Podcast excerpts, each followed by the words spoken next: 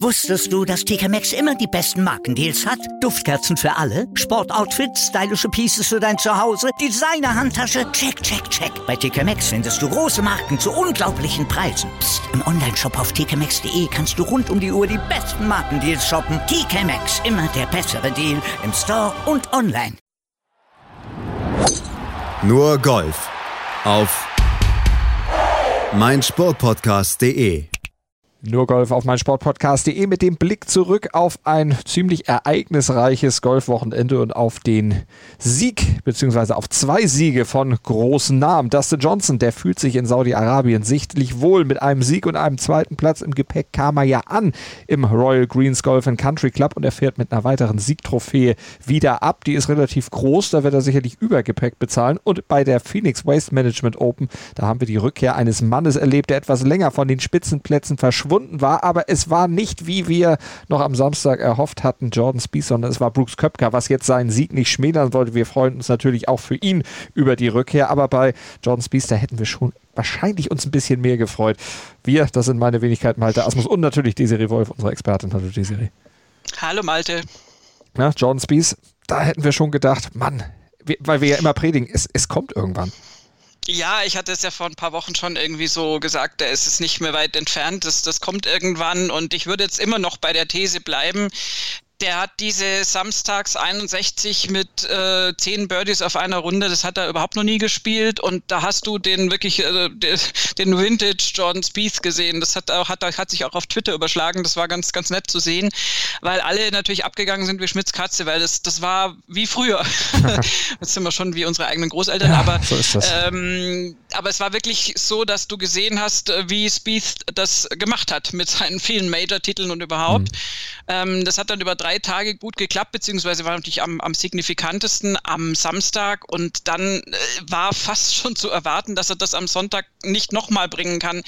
Dass er dann am Sonntag doch sehr unterbelichtet die Runde abgeschlossen hat, also mit wirklich äh, zu vielen Bogies einfach äh, vielen nicht getroffenen Sachen und eben auch einem eher kühlen bis sehr kalten Putter gut, also ähm, hätte es vielleicht nicht ganz so laufen müssen, aber dem gegenüber steht eben derjenige, den du schon als Gewinner genannt hast und der wiederum hat halt gezeigt, wie man so eine Sonntagsrunde spielt. Ganz genau, das hat er gemacht, Brooks Köpker. Und da werden wir natürlich dann auch nochmal reinhören, was er denn so erzählt hat bei seiner Rückkehr, beziehungsweise ja, ist, man muss ja schon fast sagen, seine Rückkehr, denn er war lange verletzt, er hat lange gefehlt. Wie lange war der außer Gefecht? Oh, lange Zeit. Also der hat äh, ist ja so zwischendrin mal wieder zurückgekommen, aber er hat sich 2019 verletzt und äh, zu dieser Knieverletzung, die er sich zugezogen hat, die hat er dann zwar behandeln lassen, aber kam ja dazu, dass er 2019 dann nochmal ausgerutscht ist. Also im Prinzip konnte der das komplette Jahr 2020 in die Tonne kicken, mhm. ähm, inklusive der Corona-Pause, das war dann gerade schon wurscht, und hatte wenige Starts seither. Und äh, das ist wirklich dann so äh, so ein Moment, wo du denkst, oh wow, wow, also hier, es lief fantastisch. Wir berichten ja immer von seiner Major-Spezialität, äh, dass er das gerne mal gewinnt und dann spielt er in Memphis äh, das WGC, dann spielt er in Houston, dann spielt er in Augusta und äh, irgendwie funktioniert gar nicht so wirklich. Mhm. Und das wirft dich dann, glaube ich, auch mental krass zurück. Und er hat ja selber auch dann im Interview bei den Kollegen der PGA Tour über Dark Times gesprochen. Wir hören mal rein. It's been very humbling. Um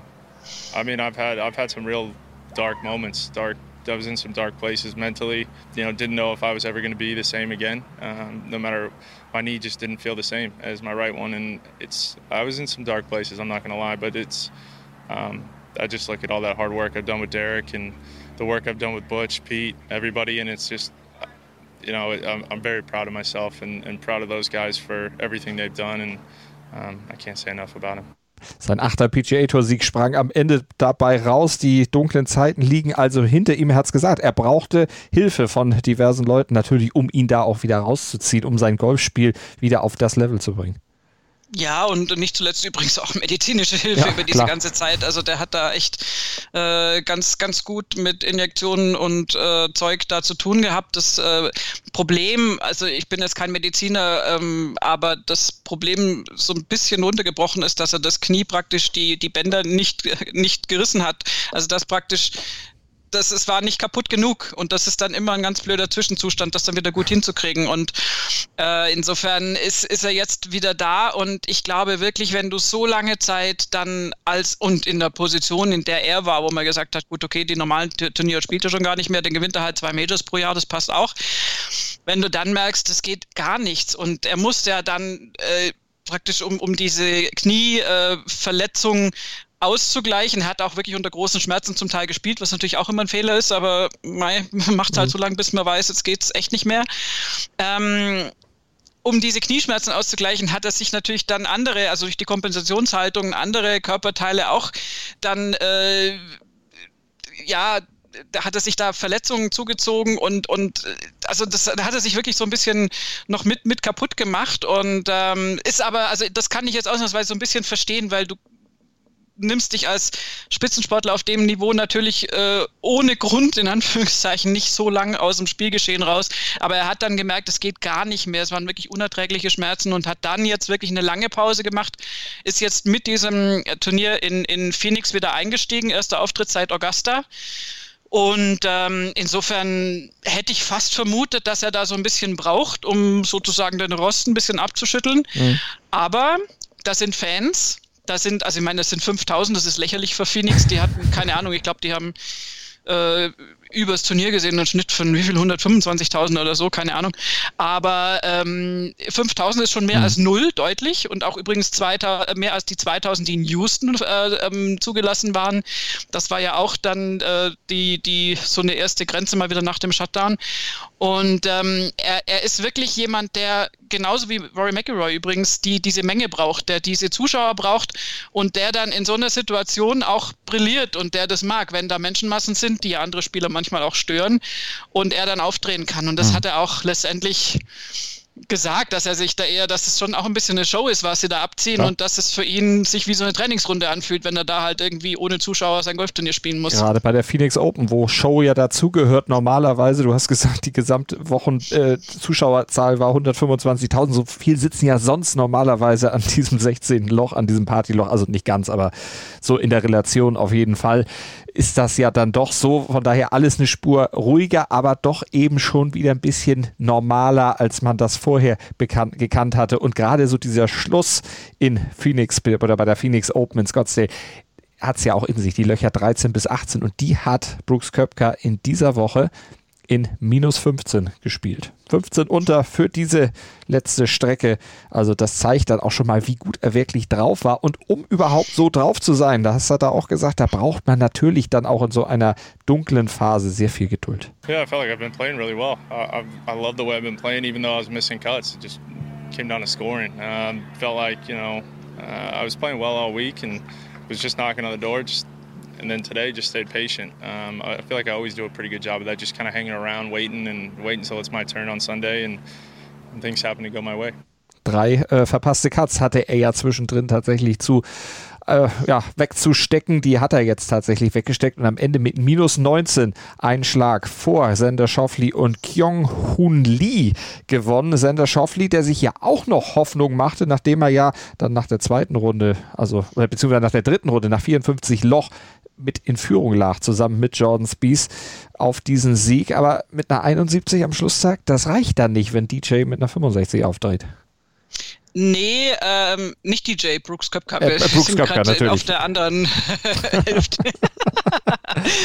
ähm, nee, das reicht dann tatsächlich nicht. Und äh, übrigens ganz kurz zu der Runde von Brooks Köpker und von wegen geduldig abwarten. Ja. Der hat zusammengespielt mit Steve Stricker. Und da müssen wir gar nicht weit runter scrollen. Der ist nämlich auch auf geteilten Vierten reingekommen mit minus 17, 2 hinter Brooks Köpker. Und äh, der gute alte Mann, und das ist mit größtem Respekt gemeint, Steve Stricker, ähm, hat sich das natürlich sehr genau angeguckt als Ryder Cup Kapitän, was Brooks Köpka da macht und hat das auch ganz nett letztendlich im Interview beschrieben, dass er gesagt hat, da, da bist du mit dem auf der Runde und dann freust du dich natürlich, dass der so gut spielt, weil du ja in Perspektive auf das Ryder Cup Team denkst und denkst, hey cool, einen guten Brooks Köpka brauchen wir da und dann fällt dir aber ein, dass du ja selber gerade eigentlich um den Turniersieg mitspielst. Also das ist so diese, diese äh, komische Situation, in der sich diese natürlich auch Turniere mhm. spielenden äh, Kapitäne von Teams dann befinden. Das hatten wir ja auch auch schon bei Thomas Björn mal beleuchtet. Steve Stricker übrigens auch mit einer Wahnsinns-Performance, auch auf dem äh, legendären Loch Nummer 16 mit dem Paar 3, wo er einfach den meiner Ansicht nach besten Schlag ähm, der Sonntagsrunde gespielt hat. Ähm, ganz nah an der Fahne vorbei, souverän zum Birdie eingelocht. Das ist halt einfach, also der ist nicht mehr der Jüngste, aber meine Güte, was der noch für Golf drauf hat, mhm. da können sich andere eine Scheibe abschneiden. Spielt ja seit Jahren schon sehr dosiert, lässt ja auch gerne mal dann Turniere aus, weil er irgendwas anderes zu tun hat, Hochzeitstage und so. Das ist wichtiger, ist natürlich auch wichtiger und Steve Stricker lässt es auch wichtiger sein, diese Ruhe, die er ja schon seit Jahren hat, weil er eben ja auch schon ein etwas gesetzteres Alter hat und eigentlich ja auch mehr einer für die Champions Tour ist. Äh, das zahlt sich dann natürlich auch in solchen engen Situationen durchaus aus. Zwei Schläge hinter dem Sieger, also Hut ab. Erstens Hut ab und zweitens hatten wir eine sehr, wie ich finde, äh, erfreuliche Situation. Es gibt ja auch Golfturniere, die man auch beim besten Willen dann nur noch als langweilig bezeichnen kann, wenn einer da schon fünf Schläge führt und das auch nicht aufgibt und du dann eine ganze Backline zugucken musst, wie er seine fünf Schläge Vorsprung ins Ziel bringt. Also so mit, mit bestem Willen, das ist natürlich alles tolles Golf, aber das ist jetzt nicht übermäßig spannend, wenn ich mhm. das mal so sagen darf.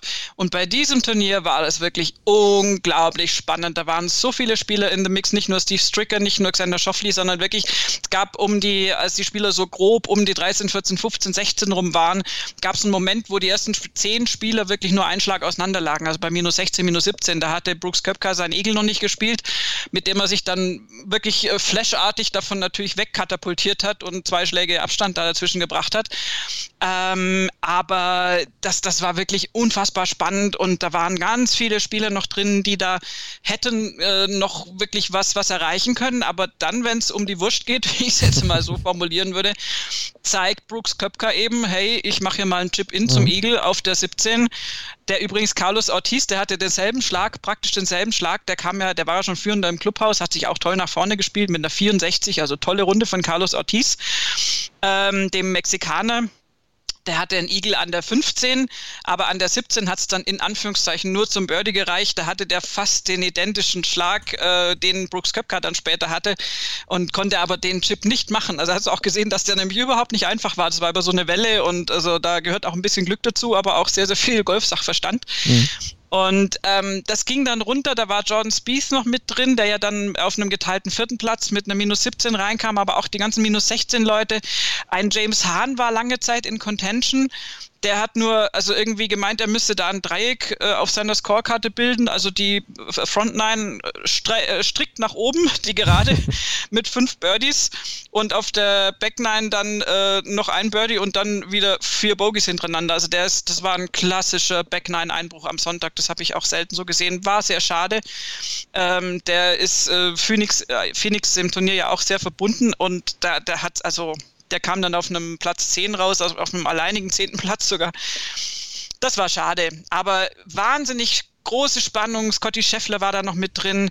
Äh, wirklich Xander Schoffli, lange Zeit in Contention. Der hat es dann auch letztendlich, dem, dem hat so auf der Backline so ein bisschen der Biss, ein bisschen der Biss gefehlt, mhm. genau. Ja. Und äh, Kyung-Yeon Lee ist ehrlich gesagt äh, demnächst mal fällig. Der hat das alles sehr, sehr, sehr gut gemacht da hat dann halt, da haben so die letzten Körner irgendwie noch so ein bisschen gefehlt. Also der hat wirklich eine sehr, sehr gute Schlussrunde gespielt, auch Birdie 13, Birdie 15, Birdie 17, da kann man jetzt ja wirklich sagen, das ist okay. Da ist halt in den, auf der Frontline nicht genug passiert. Aber auch er toll, aber von den allen setzt sich Brooks Köpker dadurch ab, dass er geduldig geblieben ist, wie er selber beschrieben hat im O-Ton, und dann wirklich da eine Finish-Performance hinlegt, wo du sagst, gut, okay, also da, da waren ganz viele ja noch nicht drin, der war ja ein paar Flights voraus mhm. und du wusstest eigentlich, das muss es fast gewesen sein. Das hat auch, glaube ich, ein amerikanischer Kommentator gesagt, ähm, äh, this is a Champions Move oder irgendwie mhm. sowas. Also das, das war wirklich sehr beeindruckend. Ja, vor allen Dingen auch, wenn man sich seine Rundenentwicklung einfach mal anguckt. 68, 66, 66, 65. Also erstmal eine Entwicklung nach oben und dann insgesamt unheimlich konstant, unheimlich präzise. Ja, man kann schon fast sagen Uhrwerk. ja, und vor allen Dingen, also ein Brooks Köpka in, in, in toller Spielform, das, das gilt ja für alle Athleten. Das, das wollen wir ja sehen. Und ein Jordan Spieth in toller Spielform, wenn er es dann schafft, mal wieder vier Tage womöglich in, in, ungefähr in der Form, die er jetzt hatte, am Wochenende hinzukriegen, dann ist er da auch wieder vorne. Und aber der, der, der Sprung, oder nein, nicht der Sprung, aber der, der, das ausschlaggebende Moment, sagen wir es mal so rum, zwischen einem Platz zwei bis fünf und einem Platz eins ist dann doch immer wieder das Nervenkostüm mhm. und eine gewisse Coolness und die hat Brooks Köpker und die hatten seine Kontrahenten nicht in dem Maße. Also auch ein Xander Schoffley nicht, der wirklich genügend Chancen gehabt hätte. Also der äh, hat ja mit der 71 nun wirklich also keine, keine gute Tagesleistung da abgerufen und ist da am Schluss eben auch mit Bogey 14, Birdie 15, Birdie 16 an dem besagten äh, Zuschauerloch, dann aber wieder Bogey 17, Birdie 18, da ging es halt hin und her, aber diese zwei Bogies dürfen dann halt nicht sein. Also dazu äh, war einfach, da waren auch die Frontline schon so schlecht mit zwei Bogies. Also da, Schaffi hat einfach zu viele Fehler gemacht und Jordan Spieth hat nicht gut genug gepattet. Kyonun Lee ist noch zu unerfahren.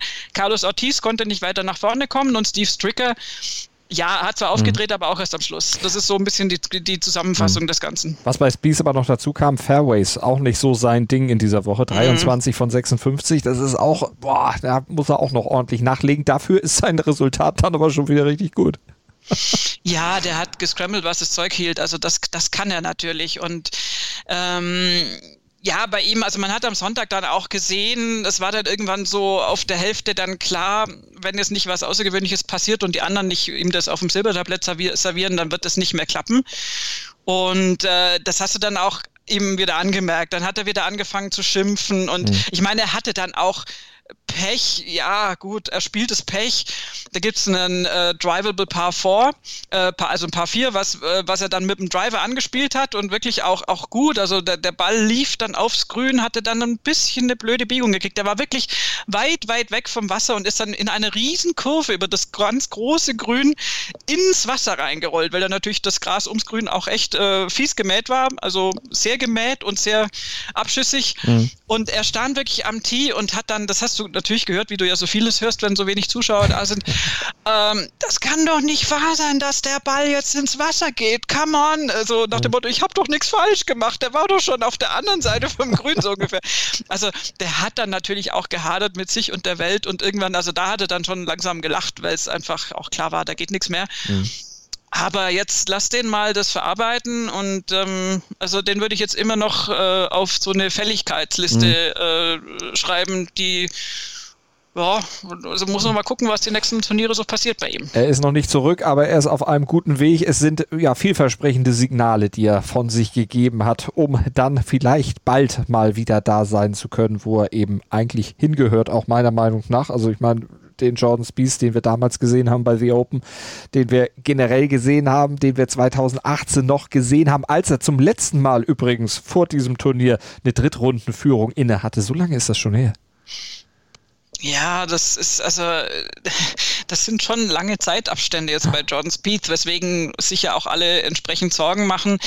Aber trotzdem glaube ich, das ist der Weg, den schon viele durchschreiten mussten, ähm, von der Phase, mein Jordan Spieth war wirklich sehr, sehr jung, äh, oder also wirklich relativ mhm. sehr jung, als er seine Großphase hatte mit den Majors-Siegen, vier Majors gewonnen und da waren ja alle Statistiken schon brach. Und äh, ehrlich gesagt, ich meine, im, im, mit zunehmender Erfahrung auch so als Golf-Kommentatorin äh, lehne ich mich ja immer weniger weit aus dem Fenster und also bin da sehr, sehr vorsichtig mit Prognosen von wegen, mhm. oh ja, also das ist jetzt die Ära des XY. Das hatten wir bei Spieth. Damals hatten wir gesagt, das ist ja unfassbar, hier nach Tiger kommt da so ein junger Typ und räumt alles ab. Mhm. Das hatten wir dann auch noch ein paar andere Male. Rory war natürlich auch so ein Kandidat, der dann übrigens auch gerade sich in so einem Tief befindet und lange nicht gewonnen hat.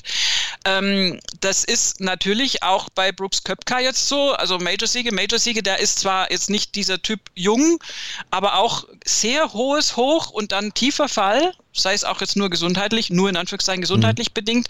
Und dann, wenn es dann mal nicht mehr so läuft und du praktisch dein Spiel verloren hast, aus welchen Gründen jetzt auch immer oder welchen Einflüssen auch immer geschuldet, dann ist es eben die Frage, wie kommst du zurück? Und dieser Weg ist dann sehr, sehr steinig bei den meisten. Das ist selten, dass du mal so ein kurzes Tief hast und dann ist wieder alles toll über Jahre hinweg.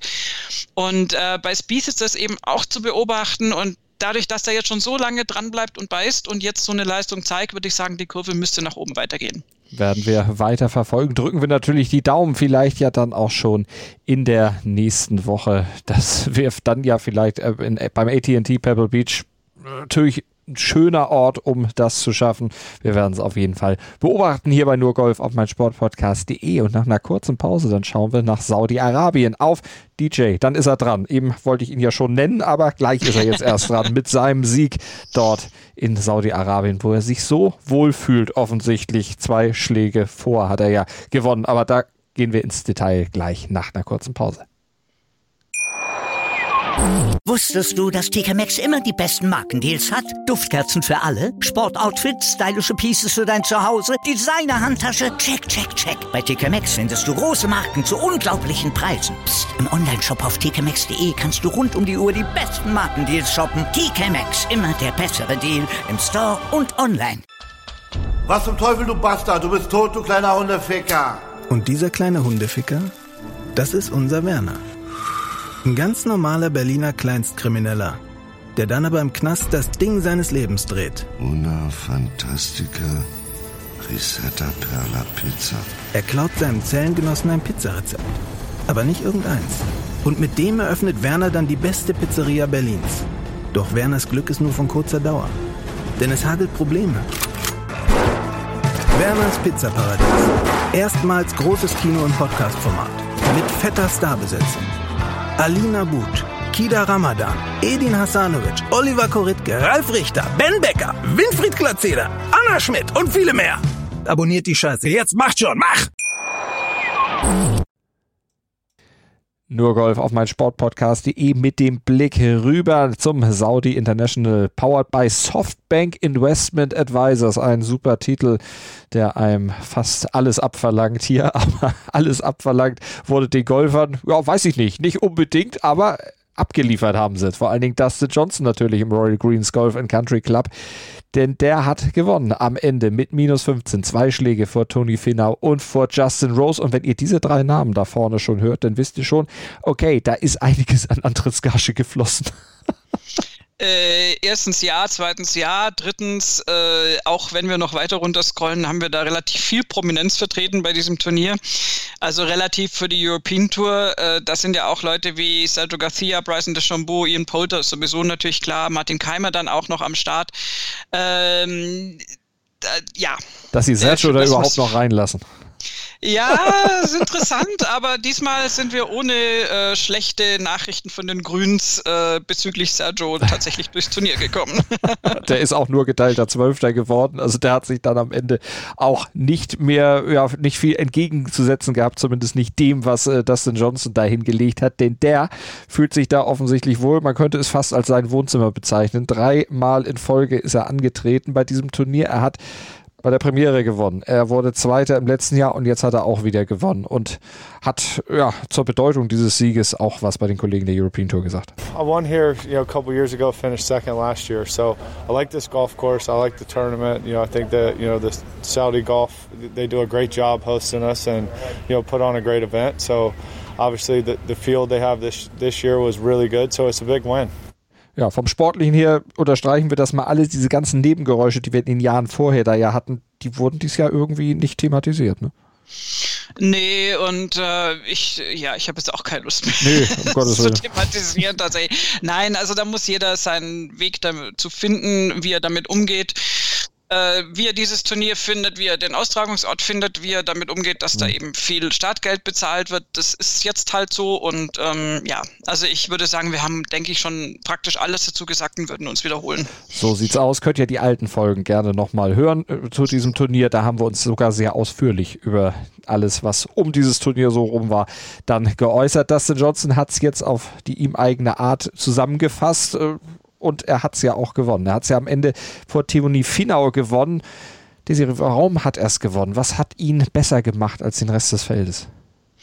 Ja, also DJ und Brooks Köpke haben beide äh, eine Champions-like Performance hingelegt, was es die anderen Golfer nicht abqualifizieren soll.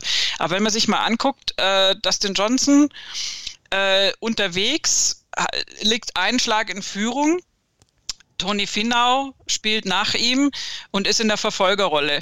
DJ stellt sich hin, könnte konservativ spielen und jetzt irgendwie ein Driving Iron oder sonst irgendwas nehmen. Und so ein paar vier ganz äh, gemütlich zu Ende spielen und so ein bisschen eher auf so eine Attacke des Gegners warten. DJ stellt sich hin, knallt einen Wahnsinnsdrive mit weit über 300 Yards raus, liegt so quasi kurz vorm Grün und spielt natürlich dann einen Birdie. Ähm, Tony Finau ist ganz klar in der Position des Angreifers und macht genau das, was er dann eigentlich nicht machen sollte. Also außer er möchte unbedingt einen zweiten Platz sichern. Mhm. Nämlich er nimmt das Driving Iron, verzieht dann auch noch den Schlag, liegt irgendwo im Gemüse und spielt dann noch nicht mal ein Paar, sondern sogar ein Bogey auf dem Loch. Und das sind, das sind so die Momente, wo du ein bisschen, äh, ja, wo du einfach sagen musst, das, das zieht sich bei Tony Finau äh, ein bisschen durch. Er ist ja dieser, also wirklich mit diesem Fluch belegt, den man ja mal dem Turnier auf Puerto Rico zugeschrieben hat, der aber seit Viktor Hoflands zweitem Triumph ja irgendwie nicht mehr steht. Ja. Aber er, er hat Platzierungen in den Top 5, Top 10 ohne Ende und auch zweite Plätze ohne Ende. Und ich glaube, ihm fehlt so ein bisschen dieses Sieger, gehen mhm. oder Oli Kahn würde sagen, ihm fehlen so ein bisschen die Eier, um dann in der Crunch-Time nicht, also wirklich halt aufs, aufs Ganze zu gehen, was, was ein DJ macht, was ein Patrick Reed zum Beispiel jederzeit machen würde, was auch ein Rory macht die, die auch ein John Warm, also um es mal so gegensätzliche Typen zu nennen, die einfach natürlich dann aufs Ganze gehen, die maximal dann klug agieren, wenn sie eh schon in Führung liegen, aber als Verfolger, also DJ hätte sich ja diese Strategie sogar leisten können, da hätte man vielleicht sogar gesagt, ja, das ist jetzt eigentlich ganz vernünftig, aber bei Tony Fino habe ich es nicht verstanden und das illustriert so ein bisschen, warum wir uns alle seit Jahren fragen, was ist denn da los? Wieso kommt mhm. dieses Turniersieg für Tony Finau nicht? Es ist für mich so eine gewisse Mutlosigkeit manchmal. Ja, und Dustin Johnson, der hat, man kann ihn ja nicht unbedingt als wagemutig bezeichnen, aber er hat dann doch eher so die Attitüde, ich mache es einfach. Äh, ja, das haben auch übrigens äh, seine Trainer bestätigt oder sein Team bestätigt. Da gab es ein bisschen Interviews zu der Person DJ und die sind alle übereinstimmend der Meinung und da können wir uns jetzt äh, bedenkenlos anschließen, dass äh, DJ natürlich ein toller Athlet ist, mhm. einfach eine tolle Sportlerpersönlichkeit im Sinne von, der könnte auch alle möglichen anderen Sportarten gut machen. Der ist halt mehr oder weniger zufällig ein guter Golfer. Ähm, aber er ist einfach so ein Athlet, wie er ja ist. Also zum Beispiel bei anderen Golf, äh, äh, ähm, wie soll ich sagen, Persönlichkeiten, die jetzt vielleicht anders gebaut sind, da würdest du jetzt nicht sagen, dass die noch viele andere Sportarten machen mhm. könnten, mhm. so ungefähr. Die haben dann ihre Nische im Golf gefunden.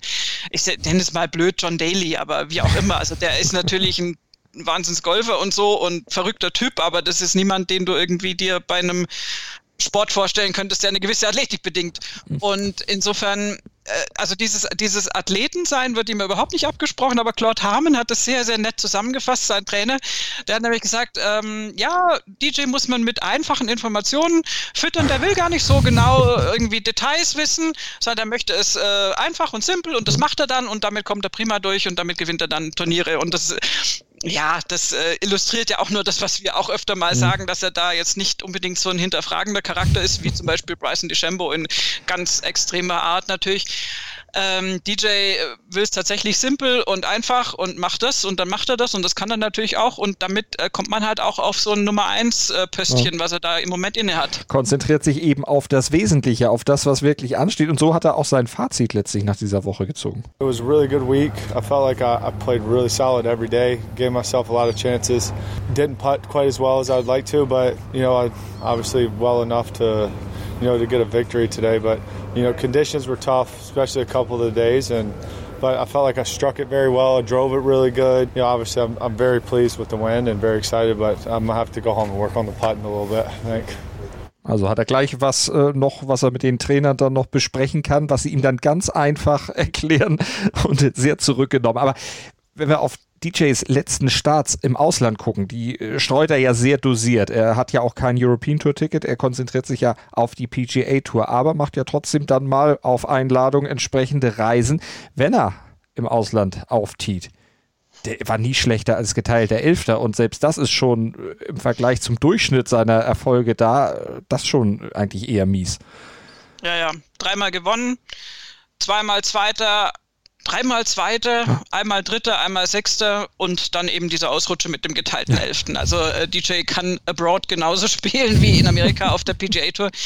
Ähm, das ist auch unzweifelhaft. Allein schon durch seine vielen WGC-Triumphe weiß man ja, dass er dafür auch mal das äh, Homeland verlassen muss. Mhm. Und ähm, ja, also DJ ist ein Spieler, der auch überall spielen kann. Er hat diese wahnsinnige Konstanz, die wir ja schon oft besprochen haben. Jeden, jedes Jahr ein oder sogar mehrere Siege, äh, worum ihn viele Kollegen sicher beneiden. Und er war ja auch mal in so einer Phase, wo er keinen Major gewonnen hatte, wo, wo einfach wo er auch so Schlussrundenführungen wirklich mit ein paar drei Putts auf dem letzten Loch noch verschenkt hat. Ich kann mich noch an diese US Open erinnern, ganz grauenvoll, wo der eigentlich schon durch war und dann schiebt er Putts um hin und her und vergibt da also sicher geglaubte Major-Siege und da hat man schon ordentlich an ihm rumkritisiert und letztendlich auch zu Recht. Also das war einfach keine, keine gute Phase und er hat es aber immer geschafft, sich da rauszuhangeln und gerade in der Krise ist es dann schon hilfreich. Also das hat jetzt so ein bisschen so einen, so, einen, so einen abwertenden Touch, wie wir über ihn berichten. Das möchte ich eigentlich gar nicht. Also mit dem Simple und so. Ähm, ich meine, erstens sagt er selber und zweitens ist er jetzt mit Sicherheit nicht der intellektuellste unter den äh, Golftour-Spielern. Aber er hat eben auch dadurch die Möglichkeit, mit so Krisen umzugehen und das besser wegzudrücken oder einfach zu verarbeiten und sich da, der macht sich dann auch nicht Tage, Jahreweise da noch Gedanken drüber, sagt, no, gut, okay, war jetzt nichts, morgen ist ein neuer Tag. Das ist so ein bisschen sehr, sehr kurz zusammengefasstes Mindset von DJ. Und das hilft natürlich auf die Dauer kolossal und das hilft ihm auch, diese Konstanz zu zeigen und diese vielen Siege einzufahren. Da müssen wir noch über deutsche Teilnehmer sprechen. Maximilian Kiefer und Martin Keimer waren dabei. Martin Keimer, der sich ja auch noch ja, ersten drei ganz guten Runden auch eine Platzierung unter den Top Ten durchaus hätte vorstellen können. Am Ende wurde er geteilter 18. mit minus 8, hat eine 71 auf der Schlussrunde gespielt. Wie fällt dein Fazit zu Martin jetzt zu diesem Turnier, aber vielleicht auch zum gesamten Desert Swing aus? Äh, schade, weil du hattest schon gesagt, die ersten drei Tage waren wunderbar jetzt nicht wunderbar im Sinne von Turniersieg, aber im Prinzip war er so fast noch in Contention, würde ich sagen. Wenn es nicht DJ gewesen wäre, hätte ich gesagt in Contention. Und hat dann auch super losgelegt auf der Schlussrunde. Spielt drei Birdies auf vier Löchern und dann denkst du schon so, hey, läuft optimal. Und ich meine, dann kannst du da richtig, also wenn du da so eine Birdie-Serie hinlegst und das dann halbwegs beibehältst, kannst du da natürlich einen richtigen Move nach vorne machen. Und dann äh, ja, hat er halt im Lauf des, äh, der restlichen Runde noch fünf weitere Bogies irgendwie eingefahren, ge ge geziert nur von einem Birdie an der 15 am Paar 4 ja, das ist halt wahnsinnig schade. Dadurch ist er dann wirklich noch abgerutscht. Er war auf Platz 7 vor der, vor der Schlussrunde. Ähm, Platz 18 ist okay. Das ist alles jetzt irgendwie nicht, nicht so schlecht, aber ist schade, dass die Schlussrunde deutlich abgefallen ist im Vergleich zu den minus drei, minus zwei, minus vier Runden, die er ja absolut in der Lage ist zu spielen. Und äh, insofern, also grundsätzlich äh, positives Fazit, so Grundform bei Martin Keimer gut. Aber auch so das Durchziehen mit vier richtig guten Tagen ist jetzt im Moment noch nicht da und kann aber auch theoretisch, ich predige es jetzt herbei, Himmel nochmal, das kann jederzeit passieren.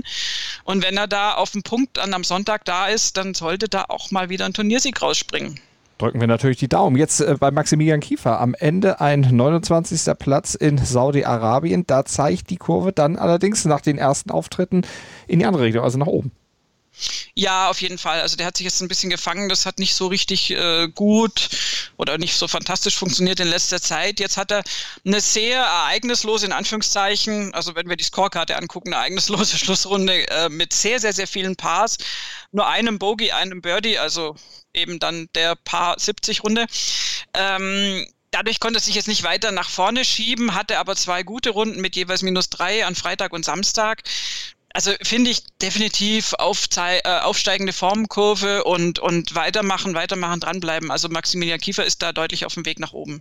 Also werden wir natürlich dann auch weiter verfolgen im weiteren Saisonverlauf. Er ist jetzt auch wieder 87. im Race to Dubai und das ist ja in dieser Saison dann auch wieder wichtig, sich da auf die Plätze zu spielen, die dann für die Tourberechtigung sorgen fürs nächste Jahr, weil in diesem Jahr wird ja wieder voll gepunktet, hoffentlich.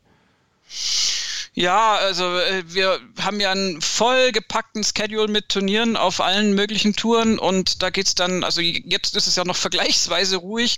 Auch die Damen pausieren noch so ein bisschen, aber also an Turnieranzahl angesetzt mangelt es nicht. Ähm, drücken wir die Daumen, dass nicht irgendwas Komisches dazwischen kommt, was auch mit Co. anfängt und uns schon ein paar Mal einen Strich durch die Rechnung gemacht hat sagen wir es lieber nicht, sprechen wir es lieber genau. nicht aus, dann wird es vielleicht auch hoffentlich nicht passieren. Äh, auf jeden Fall sind wir für die Golfsaison natürlich für euch da, werden alles weitere verfolgen. PGA Tour, European Tour, Ladies European Tour, Ladies PGA Tour, also alles, was ihr wissen müsst zum Golfgeschehen auf den großen Touren, erfahrt ihr bei uns hier bei Nur Golf auf meinsportpodcast.de und wir sind natürlich dann auch nächsten Montag wieder für euch da.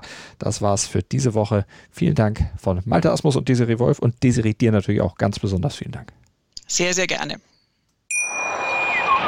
Ich habe mich natürlich schockverliebt, weil die war wirklich ganz, ganz klein. So begann die Mensch-Hund-Beziehung zwischen Christina und Tierschutzhund Frieda. Und wie es danach, nach dem ersten Moment der Verliebtheit, so weiterging und welche Klippen es danach zu umschiffen galt, das hört ihr in der neuen Ausgabe von Iswas Dog, dem Podcast für harmonische Mensch-Hund-Beziehungen. Iswas Dog mit Malte Asmus. Überall, wo es Podcasts gibt.